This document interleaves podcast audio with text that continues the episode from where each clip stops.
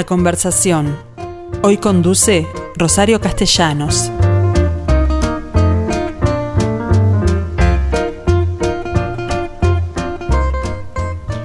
Hoy, señores, ¿cómo les va? Vamos a hablar de una calle en particular con vocación de cultura. Porque eso es lo que ha caracterizado el último tramo, al menos, de la calle Soriano, donde se instala la Sala Verdi como primer mojón allí en la esquina de Julio Herrera. ¿no? Eh, Río Branco y Convención. En realidad, Wilson Ferreira y Convención. Claro. Y luego, pero sigue, sigue hasta su final en Ciudadela, creo. Seguro. Eh, está el Hotel Cervantes, que fue el Teatro Cervantes. Está, bueno, está el Café La Diaria, que tiene una propuesta cultural interesante. Y bueno, y luego en el, CAFO eh, se instaló Funfun y Cinemateca. Tú me decías que además está la bodeguita del sur que pusieron unos cubanos y ni que hablar que el Teatro Solís. Es decir, todo eso eh, en un determinado momento se pensó que podría incentivar el uso de ese tramo de Soriano como un lugar que reuniera la gente de la cultura. Hasta se llegó a pensar en una eh, actividad en la calle, más allá de que hoy debo admitir que pasé hace un rato y encontré una cantidad de comercios cerrados que, bueno, no, no me debiera extrañar, pero sí preocupar. Pero vamos a hablar de Sala Verde en particular con quien es hoy su director, Gustavo Sidán, porque creo que, bueno, esa vocación cultural, vaya si la tiene el teatro, un teatro, Sala Verde, que nació como lírico, ¿no? Como un teatro lírico. Como un instituto musical, Sí, en el año 1894 los, hermanos Zambusetti fundaron el Instituto Verdi. Verdi. Y como te decía recién, en 1957 creo que fue, la Intendencia compra la sala para convertirla en una de las sedes de la Comedia Nacional que había nacido hacía 10 años y debido a su crecimiento necesitaba otro ámbito más que, que el Teatro Solís y ahí, bueno, la Verdi se convierte un poco en un, teatro para las dos cosas, para la música y para el teatro de palabras. Y ainda más, porque hay una cantidad de, de, actividades escénicas que se desarrollan allí también, ¿no? Sí, nosotros tenemos mucho cuidado en, en, los contenidos y en la curaduría. Yo me, aferro mucho a, a, un concepto de la maestra Nelly Goitiño que decía, los teatros públicos son para todos, pero no para todo. Y, como yo le explico a muchas veces a algunos artistas, esto trasciende a los gustos. A mí, hay, por supuesto que me gusta la música popular, que me gusta el carnaval, pero son géneros que nosotros no programamos porque pensamos que no tienen que ver con el espacio. Es más, te hago un cuento. Eh, hace unos años vino una compañía noruega de danza contemporánea mm. y hacía un soundtrack muy potente y sabés que nos vibraba toda la, cajita esa que es, esa cajita de cartón que es el teatro, porque en realidad hay mucha mampostería, los caireles. O sea, nosotros, por ejemplo, no hacemos música enchufada en la sala, casi nada. Porque justamente, digo, tratamos de preservar lo que tiene que ver con, el entorno, con lo patrimonial, ¿no? Con lo que es la, estructura física de, del teatro. Entonces hemos sido muy cuidadosos en estos años de tener como una línea curatorial que, que, sí va por el lado del teatro, va por el lado de la danza contemporánea. Nosotros no podemos eh, programar formatos clásicos porque tenemos un escenario pequeño.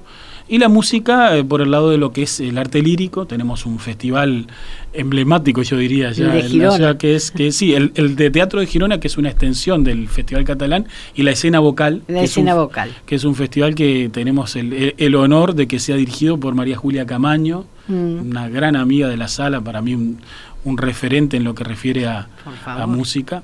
Y bueno, por ese lado es, por el lado que vamos programando o que hemos programado durante estos años.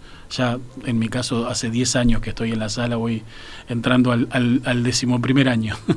Pero tú me contabas recién que además se han descubierto a partir de la iniciativa de la Embajada de Suiza algunas pinturas notables en, en, la sala. Eh, eh sí, eh, eh, contale, que la audiencia... Es muy emocionante. Esto hace un par de años vino a visitarnos el, el embajador de Suiza y nos contó que andaban, bueno, habían hecho una investigación y que en, en Uruguay y particularmente en Montevideo, un pintor tichinés llamado Martino Perlasca había desarrollado gran parte de su obra a fines del 1800. Y uno de, uno de los lugares donde había eh, pintado era Salaverdi. Habían descubierto las pinturas de él en el Palacio Santos, en, en Cancillería. recuerdo perfectamente porque están en el espacio inmediato a la entrada eh, por 18 de julio. En el foyer, que, que mm. este fue muy, muy, muy, muy, linda la anécdota porque una, una de las formas por las cuales las pinturas se conservaron es que la, la viuda de Santos, cuando se muere Santos y le queda ese, ese edificio, pinta eh, arriba. quiere alquilar. Ah. Entonces eh, se lo alquila creo que a un hospital o a, o a una escuela y, supuestamente para la época las pinturas de Perlasca eran un poco eróticas ahí este entonces las pintaron y las tapó. las tapó y eso hizo que bueno de alguna manera se conservaran y hoy por hoy se puedan disfrutar. El otro lugar fue el Club Uruguay pero no pudieron ahí a, llevar adelante el, trabajo que, que había que hacer de, investigación y de restauración. Y en Verdi nosotros le dijimos que sí que encantados y, y estuvimos casi dos meses trabajando a la restauración restauradora uruguaya Claudia Frigerio con un grupo de estudiantes de una universidad de restauración de Suiza y descubrieron y aparecieron las pinturas de, Perlasca. Sabemos que estamos rodeados de esas pinturas. ¿Y pero los dejaron a la vista? Dejamos testimonios de que eso fue así, pero para los suizos eh, volver a las pinturas de Perlasca sería caro, así que imagínate. Porque creo que en la Catedral de San José yo descubrí que Perlasca había pintado una pequeña capillita que entrando a la izquierda porque son tan diferentes a los dineto que allí sí, se eh, lo que pasa es que en, en San José eran lienzos entonces fue un poco más sencillo la, recuperación. Bueno, y además tenían un tema más, aceptable, porque, porque evidentemente el interior de una iglesia no iban a hacer escenas eróticas. No, no, ahí, ahí seguramente las pinturas de Perlascas este, serían un poco más este, llevaderas para la época.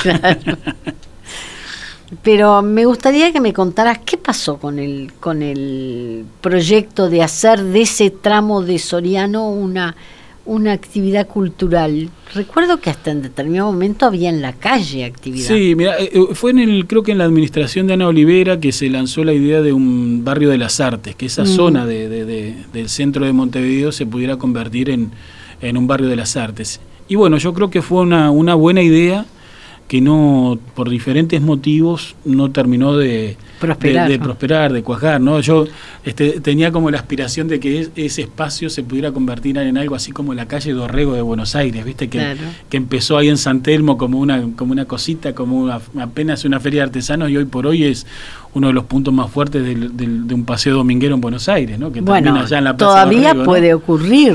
Bueno, todavía quien te dice, ¿no? Con, con, el Hotel Cervantes, que es en realidad es el, Hotel Cervantes es Splendor Cervantes, pertenece a la cadena Dassler, creo que es, o mm. a la cadena Splendor, porque en realidad eran Dassler Splendor.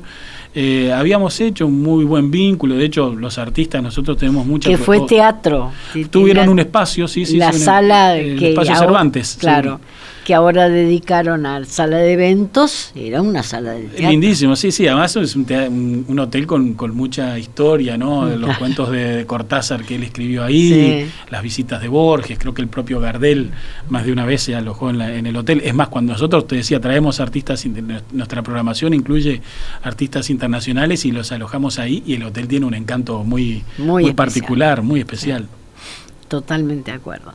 Bueno, pero ¿qué pasó con la pandemia? Porque yo decía que me, no debiera extrañarme, pero sí sorprenderme el cierre de muchísimos locales en esa zona, locales que se habían abierto pensando de pronto en, sumar a esa vocación cultural como las artesanías, por ejemplo. Y fue durísimo, imagínate, si vos estás un año y medio sin tener ingresos, es como imposible mantener o llevar adelante cualquier tipo de emprendimiento comercial y ese tipo de proyectos que son proyectos que bueno que necesitan este afianzarse que necesitan ciertas certezas para poder este ser llevados adelante cuando tuvieron ese corte quebraron, ¿no? Fueron los primeros en caer, los primeros en cerrar. Incluso había un proyecto lindísimo en la esquina que era eh, una especie de restaurante este, y un restaurante de comida rápida también venezolana que se llamaba Que Pasó Pana, que estaba muy lindo, que se había, se había como consolidado y hace un tiempo lamentablemente cerró, estaba ahí en la esquina de convención. Y eso que los poliches eh, gastronómicos son los que más han permanecido en la zona.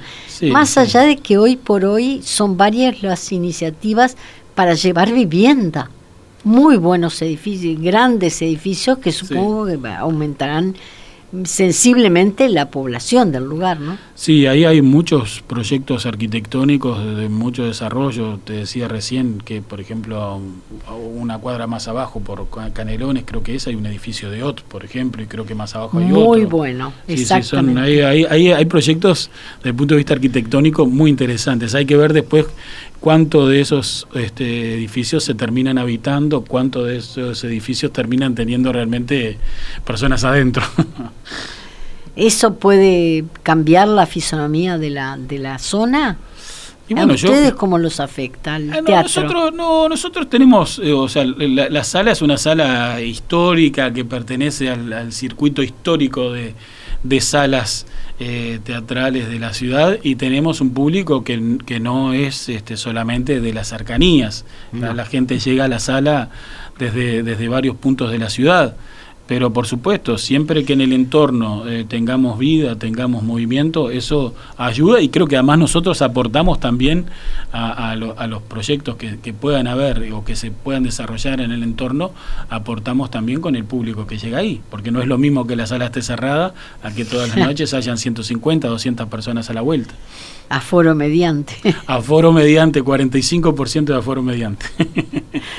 Eh, bueno, pero ¿qué está haciendo la Sala Verde hoy? Bueno, nosotros retomamos la, lo que parte de lo que teníamos planteado para el 2021. Nosotros decidimos eh, el año pasado eh, bajar toda nuestra programación y, y, bueno y ver ver qué pasaba este, porque no teníamos certeza de cuándo íbamos a volver, entonces nos parecía una irresponsabilidad generar compromisos con algo que después no podíamos cumplir. Fue un riesgo porque habitualmente nosotros en, en octubre del año previo ya tenemos armada la programación del año entrante.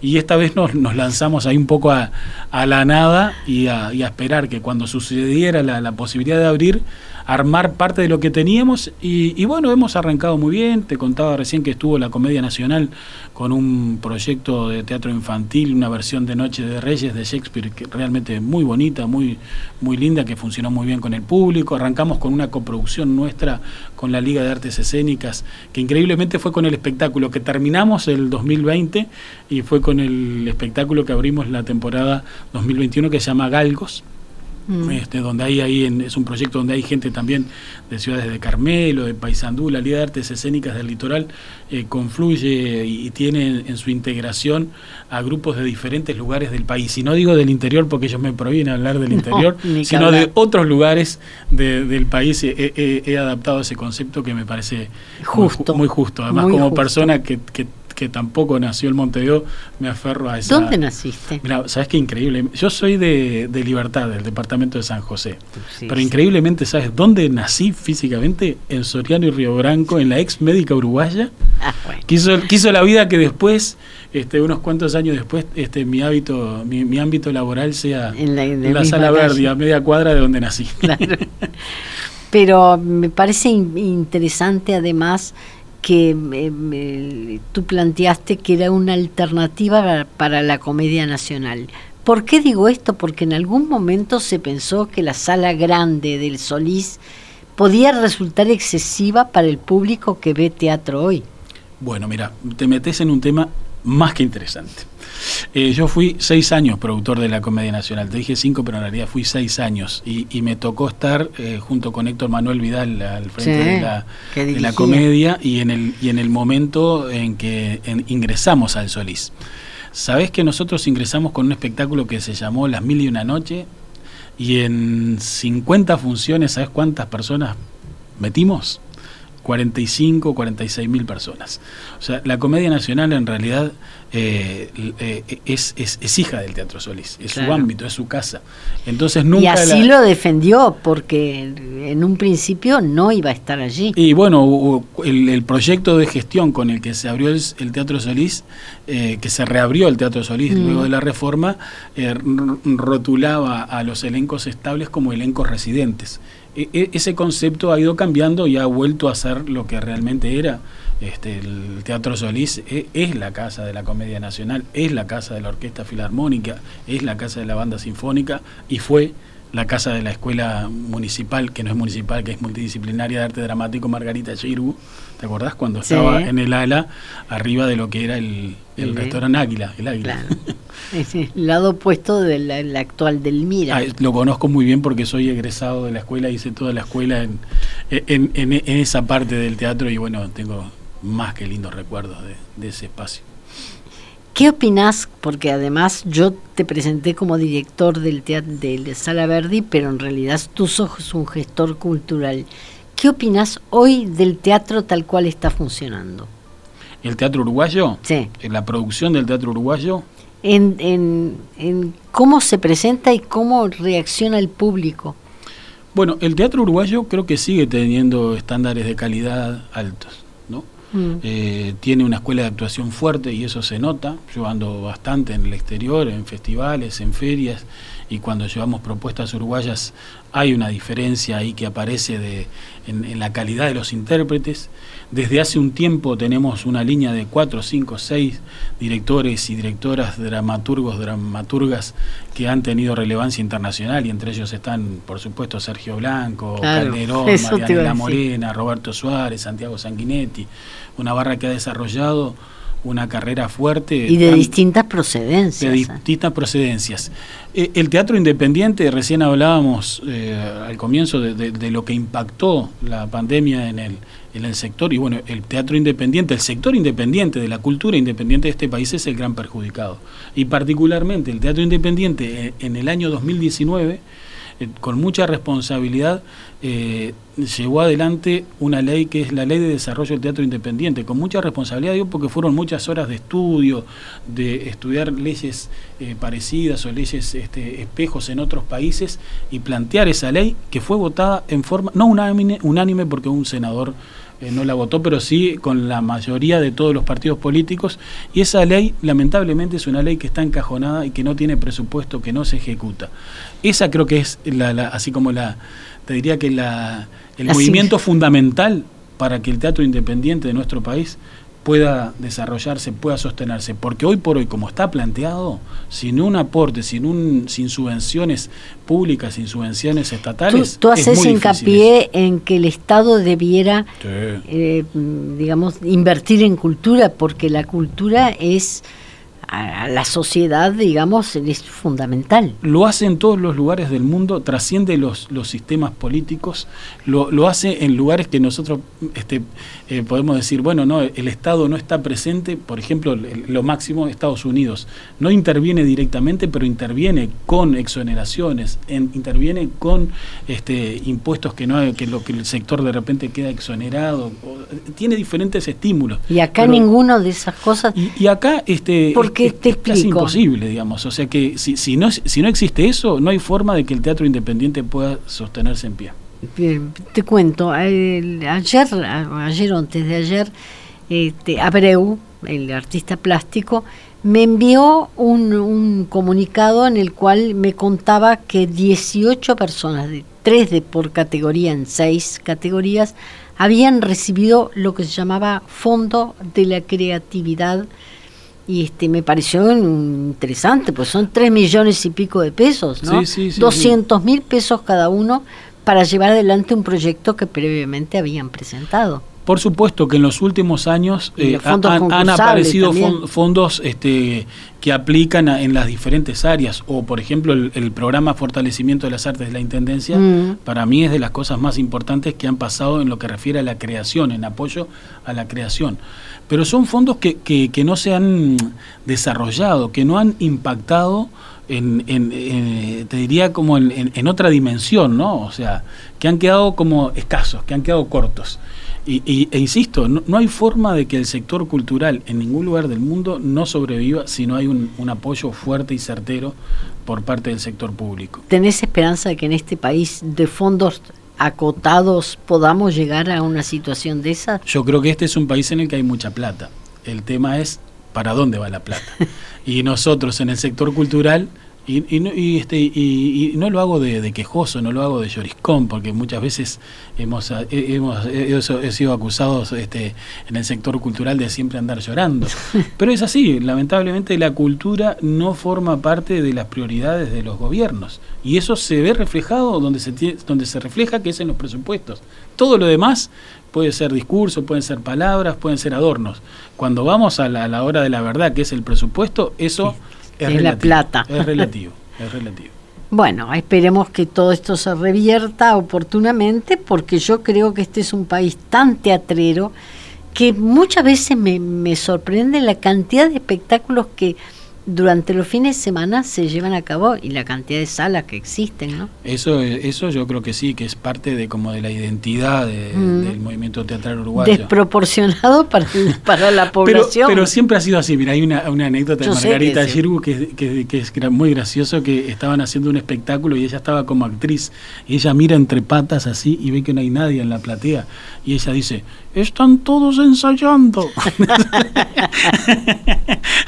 este, pero creo que siempre ha sido así. La, superpoblación de la cartelera montevideana, insisto, es como parte de la, de la identidad del movimiento teatral uruguayo. ¿Y, no, es perjudicial? Yo creo que no, yo creo que no, yo creo que no. Yo creo que Porque hay para todos los gustos, decís tú. Eh, Capaz que no. este, pero me parece que es importante el hacer, es importante, justamente eso nos caracteriza, ¿no? Este, mm. eh, la formación nuestra está muchas veces sostenida desde la acción, desde el hacer. De repente vos vas a, a otros países, por ejemplo de Latinoamérica, y estás con gente de teatro y dices, no, eres licenciado en teatro, licenciado en artes escénicas. ¿Y cuántas veces te subiste al escenario? No, nunca. bueno, este yo te preguntaría, por ejemplo, ¿por qué cuando viene cualquier argentino, y sobre todo los que conocimos por televisión antes, tienen un éxito arrollador frente a actuaciones que no, no tienen la jerarquía? Es, un, es un tema político y que tiene que ver con la política de medios. Si vos en el horario central de los canales abiertos, los programas que tenés son de tu vecino país, de la televisión argentina, sí, pero es que, ¿por qué van? Porque los ven en la tele. O sea, y es así, la relación medio de comunicación, eh, espectáculo en vivo, cuando el artista está en un medio abierto, eso impacta directamente y es más allá de la calidad. Yo te cuento, mira, nosotros en, Sala Verdi no tenemos una programación asociada a lo que es la, producción comercial. Tratamos mm. de caminar por diferentes redes, por diferentes lugares, porque creemos que cumplimos dentro del mapa de salas cumplimos este como un tenemos como un rol que es ese de presentar artistas, por ejemplo, que vienen del exterior que nunca hayan llegado a la ciudad. Una vez eh, nos, metimos en un proyecto del cual fuimos coproductores, que fue La Sangre de los Árboles, mm. que era eh, un proyecto dirigido y escrito por un dramaturgo y director chileno llamado Luis Barrales. Estaba conformado por una actriz uruguaya, Victoria Céspedes, que lamentablemente falleció, una gran actriz, divina persona, y la otra actriz era Juanita Viale de Argentina. no sabes lo que fue el teatro, reventó el teatro. Y la gente esperaba que Juanita bailara o que hiciera, pero no hacía, no, en realidad cumplía la, o sea, ahí el rol que tenía era de una actriz, de, una propuesta de, esta obra de Barrales. Pero eh, llenamos, o sea, el, teatro se llenó. Claro, después el espectáculo salió, giró por muchos lugares, por España, por Colombia y Juana, yo en algunas de las giras participé y pasaba desapercibida. E, e, es, esa especie de, Star System a la que ella pertenece en el Río de la Plata, saliendo de estos lugares no, se caía. este, pero yo creo que tiene que ver mucho con eso, con el tema de la televisión. Nos pasaba, ojo, también nos pasaba cuando teníamos artistas uruguayos en la televisión, los grupos de cómicos de Calegrón, Plop, de Cataplum, que cuando pasaban al teatro estaba muy bueno, llenaban los teatros porque la gente tenía ese, ese primer abordaje, ¿no? Los vinculaba. Los vinculaba, claro, claro. Este, que en ese sentido es positivo el, impacto de los medios porque además ellos generaban un montón de trabajo en, el medio que creo que, era importante porque bueno, mucha gente tenía la posibilidad de repente de ganar eh, unos pesos que en, que en otros ámbitos no podía ganar. ¿Qué vas a hacer con la Sala Verdi ahora que parecería que comenzó a normalizarse la cosa? Vamos a seguir programando con, con, las líneas curatoriales que tenemos, con las líneas de trabajo que...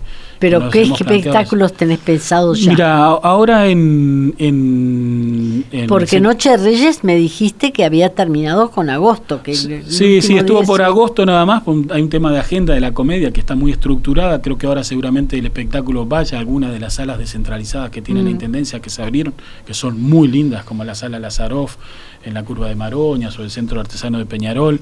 Eh, nosotros vamos ahora a, estrenar dos espectáculos eh, mm, infantiles o de público familiar que uno arranca ya este sábado, que es Boticario, un espectáculo del grupo OPA Payasos, y vamos a estrenar eh, otro espectáculo que se llama La Resistencia de las Luciérnagas de Vanessa Canepa, que va a estar en vacaciones de septiembre. En vacaciones de septiembre vamos a tener dos espectáculos infantiles, tenemos un espectáculo en cartel ahora viernes, sábados y domingos de, circo, desde hace un tiempo venimos trabajando con esa línea de circo-teatro, hemos trabajado se muy puede, bien. ¿Se puede hacer en la sala verde? Sí, porque es circo-teatro el circo teatro. Y sabes que eh, es un, un género que se ha desarrollado mucho en el país, que creo que tiene que ver mucho con que muchos artistas circenses han ido a estudiar al exterior, mm. tienen mucha influencia de lo que es la escuela francesa de circo-teatro. De hecho, bueno, uno de los grupos Transat se trajo una carpa de Francia, tiene una carpa que instalan en Piriápolis. Sabes que Piriápolis se ha convertido en un polo de circo en enero. Tienen siempre funcionando dos o tres carpas a la vuelta y funcionan muy bien los espectáculos. Circo-teatro, ¿no? Es, es un espectáculo de varieté circense donde convive la música, la acrobacia, el humor.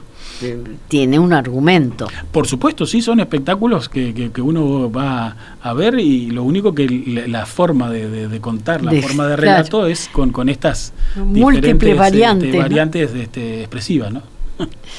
Mm, bueno, creo que me, me despertaste la curiosidad de qué va a pasar con Sala Verde y de aquí en más. Y espero, espero que. Me dejaste tirarte una. Así, porque en esto de que íbamos a hacer, vamos a hacer un proyecto a fin de año que me genera mucha expectativa, y que es que vamos a llevar adelante la historia de un soldado de Stravinsky. Un proyecto que vamos a hacer. Pero era ballet eso. No, no, es, es, es, eh, no es ballet, es, es teatro. Es una obra que, que que hizo con un dramaturgo suizo que ahora no recuerdo el nombre porque tiene un nombre complejo. Pero hizo el ballet Joss también. Puedo decir que lo hayan hecho ballet también. E, esto es para siete actores.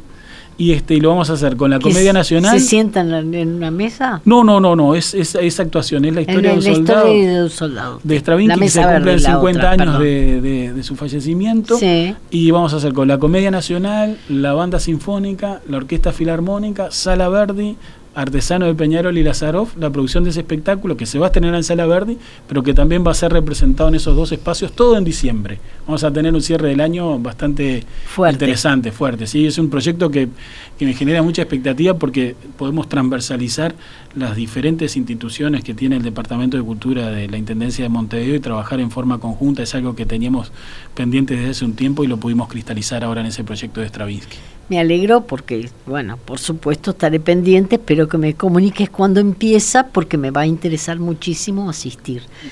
Bueno, Gustavo Sidán, suerte y espero que la Sala Verde se siga moviendo como hasta ahora y retomen los festivales. Sí, los festivales es nuestro gran pendiente. En, nuestra programación teníamos tres o cuatro festivales. Porque no depende solamente de, la situación nuestra. Claro, que, es, que ese es el tema. Por ejemplo, que mencionabas el Festival de Girona, que es una extensión que hacemos en Latinoamérica con Timbre 4 de Buenos Aires y la Alianza Francesa de Lima. Es una extensión del Festival Catalán, el emblemático Festival Catalán eh, a, temporada alta de Girona, que claro, no, eh, al no tener las fronteras cerradas es muy difícil traer este pero para el año que viene no ya estamos trabajando estamos tenemos una un prearmado ahí de programación que, que contempla la, la, llegada nuevamente de artistas del exterior. Como tú decías, no se puede comprometer demasiado, pero yo tengo una fe en que el año que viene vamos a estar en nueva normalidad. Sí, sí, claro, claro, sí, sin duda, sí, sí. La cosa viene encaminándose como para que lleguemos al año que viene nuevamente a retomar